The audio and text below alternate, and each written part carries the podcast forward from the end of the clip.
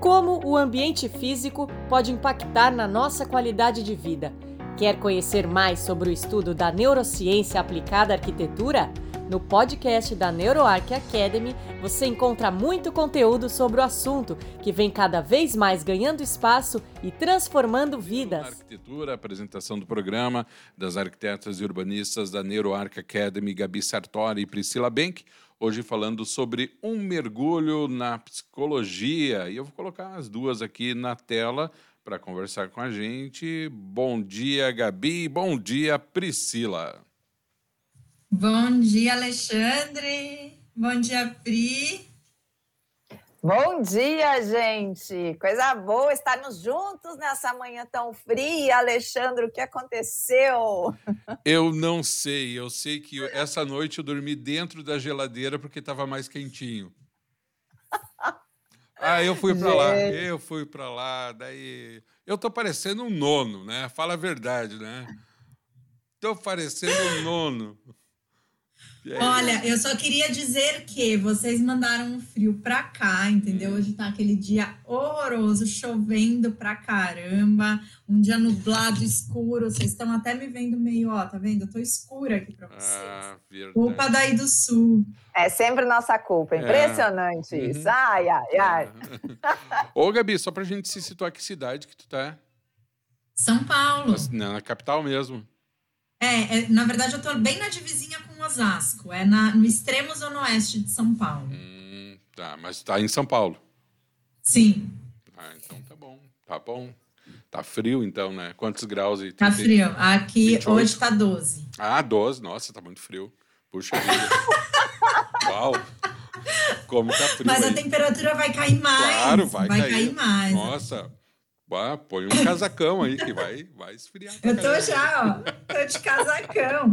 Ô, Alexandre, eu, eu confesso que eu fiquei esperando. Estava, eu criei uma expectativa para o programa de hoje. Eu sei. Eu, eu sei. me decepcionei. Eu não sei me que decepcionei. Eu não sei. Desculpa, Gabi. Eu não sei o que, que eu vou fazer. Eu não sei qual é o teu gosto. Como é que eu vou. Ah. Para quem está nos ouvindo, tá? Quem, quem, só para contextualizar quem está nos ouvindo. Fala o Alexandre tinha prometido, tanto para mim como para a Pri, uma trilha sonora para gente. Assim, cada vez que ele colocasse a, a, a, nossa imagem no ar, ia vir junto uma trilha sonora. Eu estava na expectativa de saber qual seria a música que ele ia escolher para nós duas. Mas não rolou, gente. Não rolou, não, não rolou. rolou. Eu quero convidar não. você que está na audiência aí no Facebook, pegar o programa da semana passada do 10 para as duas e conferir mesmo se eu fiz essa promessa. Vê lá o programa. Ah. Não vem, Gabi, não vem me botar no compromisso. Eu vou botar música para vocês. Eu disse que de, conforme vocês se comportassem, cada uma ganha a música que merece. Tu viu como é que qualquer coisa tá. funciona, pega lá, né? Então. Entendi. Então tá funcionando igual eu faço com o Miguel. Tem que se comportar para ganhar a recompensa. Você sabe, né? Nosso cérebro ele funciona assim, Vai, sistema de recompensa o tempo inteiro. É o famoso ganhando a volta. né? Vai ganhar. Ah, mãe, me dá teu negócio. Se comportar, tu ganha na volta. Isso, né? Então tá. Ai, ai, Eu acho que a gente tem que conversar lá com a Gladys, com a Dani, entender melhor como é que funciona aí o Alexandre, é. Gabi. Vamos, vamos dar uma, uma investigada. Eu falaria com a Gladys, eu falaria com a Gladys, só com a Gladys, tá?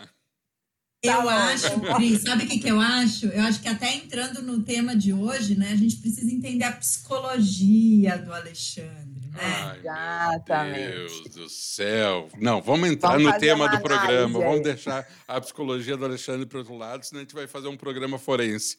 Vai lá, Gabi.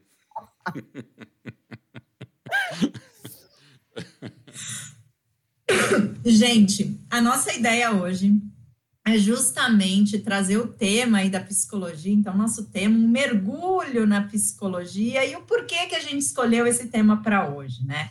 Eu não sei se vocês têm acompanhado os nossos, uh, os nossos programas é, dedicados aos roteiros de estudo, e esse, inclusive, é o tema do roteiro de estudo do mês de agosto. E o que, que são esses roteiros de estudo, né? São roteiros justamente que nós ah, disponibilizamos para os nossos membros dentro da nossa plataforma do membership ao qual eles têm acesso a muito conteúdo de neurociência, de psicologia aplicada à arquitetura e design. E daí a gente achou que esses roteiros facilitariam a vida das pessoas que estão dentro da nossa plataforma para seguir justamente o conteúdo que a gente coloca ali por semana. Então, é, nós dividimos o mês na semana e pegamos ali conteúdos que as pessoas uh, vão degustar por aquele período. Então, a ideia foi essa, e trazer o roteiro de estudo, então, para o nosso programa é justamente trazer insights do que aquele conteúdo que nós uh, selecionamos para o roteiro do mês trouxe para nós, né, Pri? Acho que essa é a ideia do, do dia de hoje. Essa é a ideia, e aqui é inédito esse assunto para o programa, porque a gente nem lançou ainda na plataforma este roteiro, e já vamos adiantar aqui um pouquinho desses insights, porque a gente vem falando muito sobre neurociência aplicada à arquitetura, né? A popular neuroarquitetura, mas, gente, a gente não pode de jeito nenhum deixar de lado o estudo da psicologia. Então, a ideia, como o Gabi falou, nesse próximo mês, lá no membership, vai ser fazer esse mergulho, então, para a gente poder se aprofundar e começar a compreender o que, que eu, enquanto arquiteto ou designer, preciso saber da psicologia para daí poder aplicar na minha prática profissional e para quem se dedica a estudar também neurociência aplicada à arquitetura, o que, que eu posso aprender da psicologia para complementar os meus estudos na área da neurociência. Então, a gente acredita muito que quando a gente fala em neuroarquitetura, a gente não está falando somente da, da, do, da neurociência aplicada à arquitetura, mas a gente precisa também olhar para outras áreas que estudam comportamento humano, que estudam o ser humano, e daí, a partir disso, trazer esses insights para nós, né, Gabi? É isso aí, essa é a ideia. Até já trazendo um insight, a gente tem dentro do nosso corpo docente a alegria de contar com Sinara Soares, que é neuropsicóloga, né? E ela traz insights incríveis para nós, e inclusive um deles faz parte ali da primeiro do, do, do, do material que nós selecionamos como primeiro item do roteiro do mês, que foi uma palestra que a Sinara nos deu no primeiro NeuroArc Day, que foi em 2019, justamente para falar sobre é, neuropsicologia e neuroarquitetura. E a primeira coisa que a Sinara já nos coloca é que a psicologia ela, ela, ela busca entender a mente humana. Né?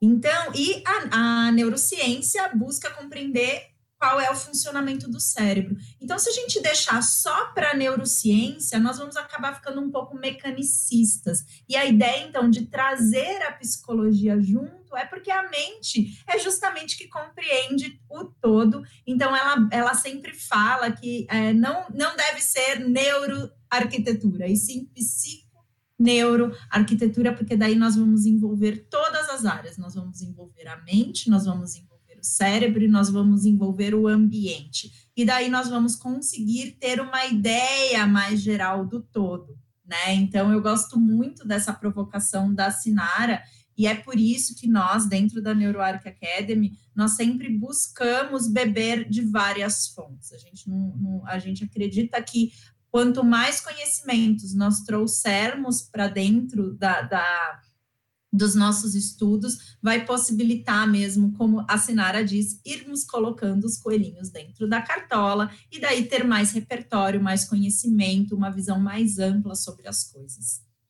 E claro, né, gente, imagina, se já era complexo, então, o assunto da neurociência aplicada à arquitetura, ainda põe mais a psicologia no meio, imagina o como que fica isso, tá? Então, nossa ideia, de novo, né, a gente costuma dizer, não é virar psicólogos, assim como a gente também não vira neurocientistas, é, mas a gente precisa entender noções, ter noções sobre o assunto.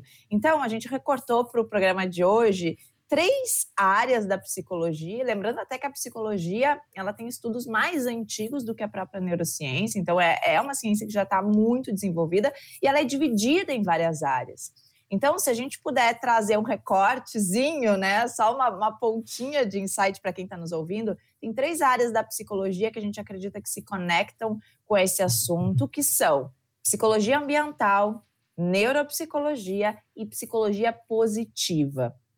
Daí, Gabi, talvez a gente podia trazer algumas referências, então, pessoas que a gente, inclusive, incluiu nesse roteiro, né, que já fizeram, uh, já participaram de eventos conosco, para trazer um pouquinho do que, que é cada uma destas áreas. E daí, se, eu, se a gente começa pela psicologia ambiental, e eu lembro, Alexandre, até que a gente já fez um programa aqui que surgiu essa dúvida, tá, mas qual que é a diferença da psicologia ambiental para a neuroarquitetura, né? Uhum. Então, acho que de cara a gente já pode dizer que são estudos diferentes, e tem uma, um conceito da Melissa Farlin que a gente gosta muito, que diz o seguinte, enquanto a psicologia se preocupa e nos ajuda a compreender qual o comportamento que a pessoa está tendo naquele momento, a neurociência nos auxilia a entender o porquê e como acontece esse comportamento.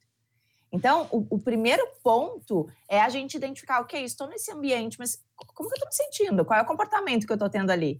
Isso a, a psicologia nos ajuda a entender. Então, é por isso que na hora da gente fazer uma conversa de um briefing com o cliente, a gente precisa entender qual o comportamento que a pessoa tem naquele ambiente, né? Esse, esse, é o primeiro ponto. E daí depois, a partir da neurociência, eu consigo me aprofundar mais e entender, tá, peraí, mas, mas por que que tá acontecendo esse, esse comportamento? Será que é em função dessa luz? Será que é em função dessa cor? E daí isso eu trago as evidências, como a gente já vem falando nos outros programas, para o meu projeto. Então, o, o primeiro ponto para a gente identificar qual comportamento que a pessoa tem, a gente precisa da psicologia para isso. E a psicologia é, ambiental é uma área da psicologia que nos ajuda muito a compreender isso. Então, tem uma, uma palestra muito legal que foi feita, na verdade, num evento que a gente chamou de NeuroArc Week. Foi um evento no ano passado em que a gente reuniu várias embaixadoras da NeuroArc junto com convidados delas para fazer discussões sobre vários temas. E esse foi um dos temas que foi discutido com a nossa querida Agatha Lopes, que então é nossa embaixadora no ano passado, junto com a Aridiane Lomes, que é psicóloga e também arquiteta. E este foi o tema, então, da psicologia ambiental, e foi muito legal, porque a Aridiane trouxe lá o históricozinho da, da própria, de, desse estudo, né, da psicologia ambiental, que já teve diversos outros nomes, hoje chega é, nos dias de hoje como psicologia ambiental, mas a gente vai ver que tem estudos lá dos anos 40, eu achei muito legal que ela cita uh, o Barker, que foi um grande pesquisador, psicólogo, que começou a questionar: puxa, será que para eu identificar um comportamento é só fazendo testes no momento? Será que não deveria analisar a pessoa ao longo da vida para entender como que o comportamento ao longo da vida dela vai se modificando? E daí, a partir desses estudos, inclusive, ele desenvolve um, um, um, centro de pesquisa, né, uma estação de pesquisa, onde por 25 anos ele fica analisando as pessoas que moravam nessa cidade onde ele fez essa estação, que era no interior do, dos Estados Unidos. E daí, quando ele analisa a pessoa ao longo da vida, ele começa, de fato, ter evidências que os ambientes que essas pessoas frequentam está sim impactando no comportamento delas. Então, uma mesma pessoa pode estar em vários ambientes e responder de forma diferente a partir desses estímulos ambientais.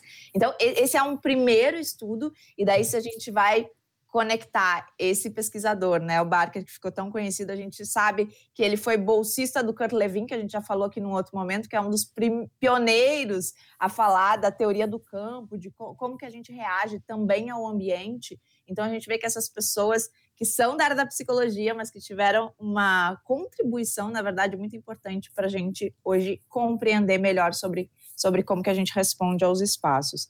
E daí depois a Aridiane, ao longo da história, vai falando também da importância das guerras, né, e os pós-guerras na reconstrução de cidades, o quanto foi importante a reunião de arquitetos, de construtores, mas também de psicólogos, já que eles tinham que reconstruir cidades, mas entendendo que as pessoas estavam diretamente, emocionalmente é, instáveis naquele momento de pós-guerra, assim como a gente vê hoje no momento de pandemia ou daqui a pouco pós-pandemia, o quanto não vai ser importante a presença dos psicólogos para nos ajudar a entender como estão as pessoas, para que a gente possa daí fazer ambientes mais assertivos para elas. E aí, vou só finalizar aqui com uma habilidade que daí Ariadne nos provocou, que tanto arquitetos quanto psicólogos deveriam desenvolver com mais profundidade, que é a habilidade da escuta. A gente precisa também, enquanto arquitetos e designers, aprender a escutar o nosso cliente, né? A cada vez mais tirar, baixar o nosso ego aqui de já querer sair resolvendo um projeto e ouvir de fato qual a real necessidade daquela pessoa para daí sim projetar para ela, que o projeto tenha a cara do nosso cliente, do usuário. Então essa foi uma provocação que eu achei muito interessante no final da fala da Aridiane. Só para contextualizar um pouquinho do que é essa área da psicologia é, ambiental, então, o primeiro ponto que a gente traz hoje. Pri, eu já vou pegar o gancho, né, que você falou dessa última questão aí de escutar e a importância de nós escutarmos os clientes dentro da área da arquitetura e do design. Eu vou trazer mais um ponto que é o que a Sinara sempre traz para a gente dentro da área da neuropsicologia, que é o escutar o nosso.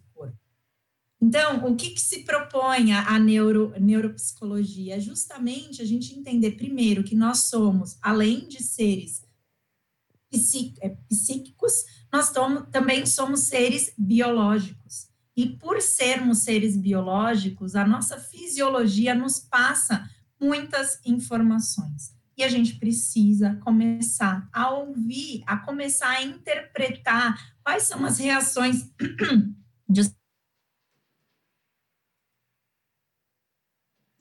O friozinho atacou a garganta, hum, tá? Tá. Uhum. Eu vou te dar uma dica depois. Vai lá. né, Priscila? Tô ligado. É, né? Já, já, tá ligado. Vai, vai lá. Vai lá. Eu esqueci de deixar meu copinho de água, mas uhum. voltando aqui o que a Sinara nos disse, que a gente precisa começar a entender quais as informações que o nosso corpo traz para nós. E daí ela traz isso lindamente com as técnicas do neuro, do, de biofeedback e neurofeedback. E o que, que quer dizer biofeedback? Bio quer dizer vida e feedback quer dizer justamente essa informação de volta, né? Então, essa retroalimentação. Então, a vida retroalimentando a vida. E esses aparelhos de biofeedback, eles nos possibilitam justamente a identificar a informação invisível, que às vezes para a gente não está consciente. Então, eles simplesmente são uh, ferramentas de auxiliar e não simplesmente uh, trazer para a gente todas as informações, né? Quando a gente coloca ali equipamentos de biofeedback nos nossos clientes, e nós já fizemos diversas ações nesse sentido dentro da NeuroArc Academy, a gente não está querendo saber qual é o pensamento dele, até porque esse equipamento ele não, não, não, não possibilita isso. Mas nós estamos querendo identificar a resposta das pessoas naqueles ambientes de que talvez ela não consiga expressar. Então, ali vai ter uma, um aumento de batimento cardíaco, uma mudança na condutância da pele, que talvez nos indique se ela está reagindo positiva ou negativamente àquele ambiente. Tá? Então, é, falar sobre neuropsicologia, trazendo um pouquinho da questão do biofeedback, do neurofeedback, pode sim nos auxiliar a compreender como o ambiente está impactando naquelas pessoas. Só que eu, eu adoro quando a Sinara traz para a gente de que isso é algo ainda que está em desenvolvimento e ainda dentro da área da arquitetura. Nós não temos todas as respostas. Os equipamentos que existem hoje, eles são para clínica, eles são para conduzir o, o, o atendimento dentro da clínica da psicologia. E hoje a gente adapta um pouco para a arquitetura, mas buscar um equipamento que realmente uh, responda às perguntas da arquitetura ainda é o caminho.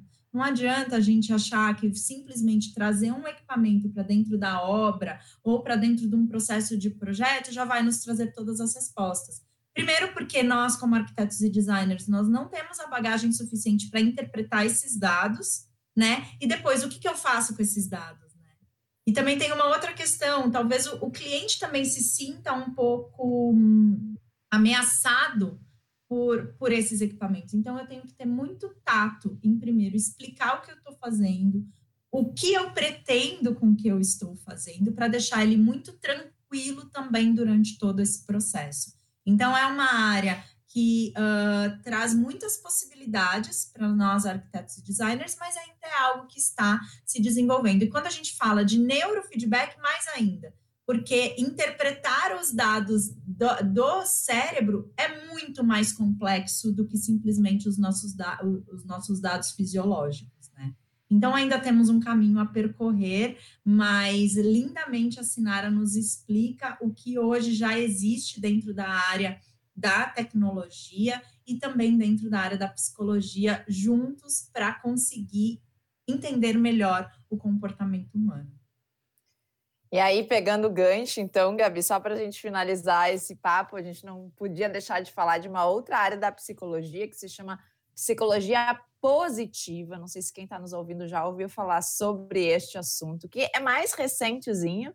A gente vai ver, na verdade, foi em 2006, foi a primeira vez que dentro de uma universidade, que no caso foi a Universidade de Harvard, se inseriu uma disciplina sobre felicidade, sobre como, como, como que as pessoas se sentem mais felizes. E daí a área da psicologia positiva, ela vem com esse propósito de identificar isso, de, de deixar um pouco de lado o, o olhar somente para as patologias, somente para o desenvolvimento é, dos transtornos mentais e olhar para os pontos positivos do indivíduo e como que ele pode explorar isso cada vez mais, né?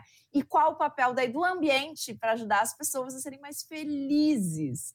Então, é, é muito incrível, porque a gente teve em vários momentos é, contribuições da Carla Furtado, que ela é fundadora do Instituto da Feliciência, então ela teve conosco já tanto no NeuroArc Day quanto em outros eventos, e eu pego aqui uma palestra que ela fez especial para nós também, para o NeuroArc Week, que foi dentro do Digital Futures do ano passado, e ela fez todo um panorama de como, como está a nossa humanidade hoje. Então, lembrando que era o iníciozinho da pandemia, e hoje a gente já tem números até um pouco mais uh, assustadores em, relações, em relação à ansiedade, em relação ao suicídio, em relação ao burnout, mas mostrando o quanto a gente precisa, sim, olhar para o lado positivo, né? E, e, essa revolução positiva que vem por aí né, a partir deste momento, inclusive através da ONU, a ONU que agora já reconhece um outro pilar econômico que se chama FIB. Então, não é mais só o PIB que mede a economia das nações, mas o FIB que vai medir a felicidade interna daqueles países. É, e daí, a partir disso, inclusive, tem rankings hoje que a gente consegue ver quais são os países mais felizes do mundo, e inclusive quais são as cidades mais felizes do mundo. E quando a gente entra nesse aspecto urbano, a gente vê que existe sim uma conexão direta do ambiente urbano com a forma como a pessoa se sente, seja em questões de segurança, seja em questões de qualidade do ar e poluição daquela cidade, seja em questões da presença da natureza, porque a gente sabe o quanto isso é positivo né, no bem-estar das pessoas. Então é muito legal porque a Carla traz esse olhar da psicologia positiva e nessa palestra em especial que eu falei, ela conecta então direto diretamente com esses rankings. E, e, se a gente fala em rankings de cidades, a gente vê que Helsinki, na Finlândia, então foi eleita a cidade mais feliz do mundo, onde as pessoas são mais felizes. Em seguida, na Dinamarca, Artus e depois Wellington, na Nova Zelândia. Essas foram as três primeiras colocações que saíram no ano passado. E se a gente vai avaliar um pouquinho é, o, o, os aspectos urbanísticos dessas cidades, né? Finlândia e Dinamarca, que estão sempre lá nos rankings dos países, inclusive, onde as pessoas são mais felizes, apesar de terem um clima bem diferente do nosso, né? Então a gente vê que tem várias outras questões curiosas que a gente enxerga aí, mas uh, a Nova Zelândia, que a gente pode dizer que tem um, um clima mais, mais uh, compatível ao que a gente tem aqui, o que, que tem de diferente? Tem também uma política que estimula muito a questão do bem-estar das pessoas. A Nova Zelândia hoje está sendo considerado um grande exemplo mundial na questão política e daí como que isso também, né, trazendo uma segurança de uma estabilidade, o quanto isso também influencia nas questões de bem-estar. E daí é interessante citar só que o Brasil então entrou no ranking com a cidade de São Paulo, foi a única cidade, na verdade, que entrou, que foi considerada, né, para o ranking das, das cidades mais felizes do mundo e ficou em 53º lugar. Essa foi a colocação entre 82 países que participaram, então, desta seleção. É, eu acho que isso vale algumas reflexões, e daí a Carla, no finalzinho, fala um pouquinho mais sobre isso, mas o quanto que, nos dias de hoje, né, a, a, se a gente for considerar o processo de urbanização, quantas pessoas se pass, passaram a se sentir melhor nas cidades, mas hoje, a partir do trabalho remoto, a partir dessa possibilidade de ter mais flexibilidade, o quanto o retorno para as cidades mais do interior, para as cidades mais rurais, não está sendo, inclusive, mais necessário para estimular uma melhor qualidade de vida, uma proximidade com a natureza, entre tantos outros aspectos que a gente sabe que é importante. Então, fica aí a reflexão para a gente fechar aqui, é, que a psicologia, então, que se preocupa em nos dizer qual é o comportamento das pessoas, ou seja, você que está morando independente da sua cidade, como você está se sentindo hoje e como que você poderia ter uma vida talvez melhor. Então é assim que a gente queria trazer essas, esses três pontinhos da psicologia. E daí o quarto ponto é a bomba que estouramos o tempo aqui no tempo recorde, né, Alexandre?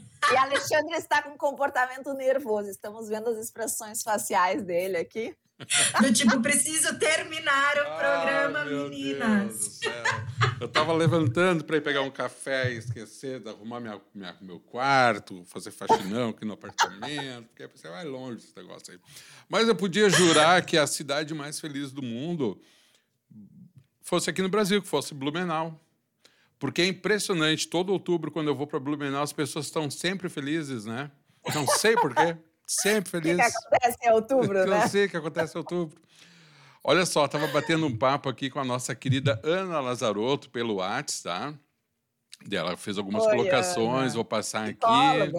É. é. ela diz que essa é uma área que interessa bastante ela, dizendo que é fundamental a psicologia no briefing pós-ocupação e também fazer uma escuta empática, porque cada cliente é único. Uh, e também as sete microexpressões universais das emoções do Paul Ekman, aprender a reconhecê-las auxilia a entender o cliente também. E há uma parceria perfeita entre a psicologia e a neurociência, a neuroarquitetura no caso, né? Quem ganha são as pessoas que ocupam os ambientes.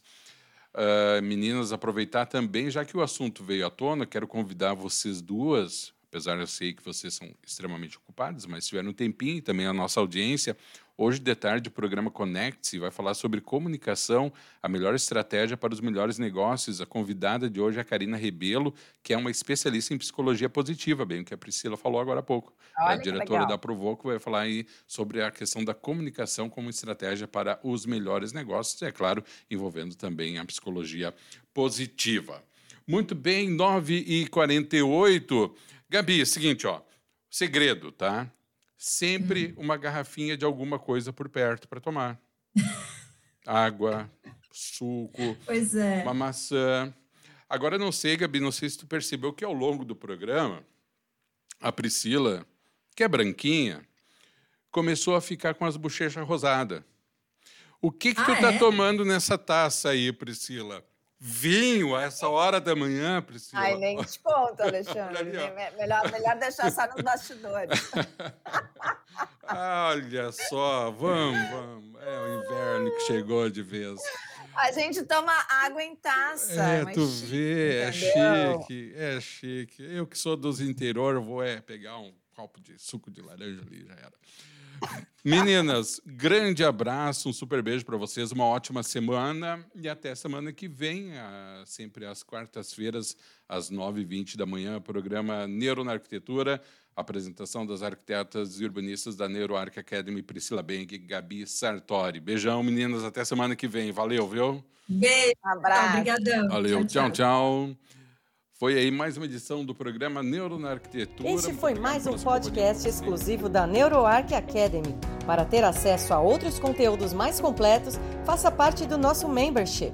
Mais informações www.neuro.arc.br. Esperamos você em nosso próximo podcast. Até lá!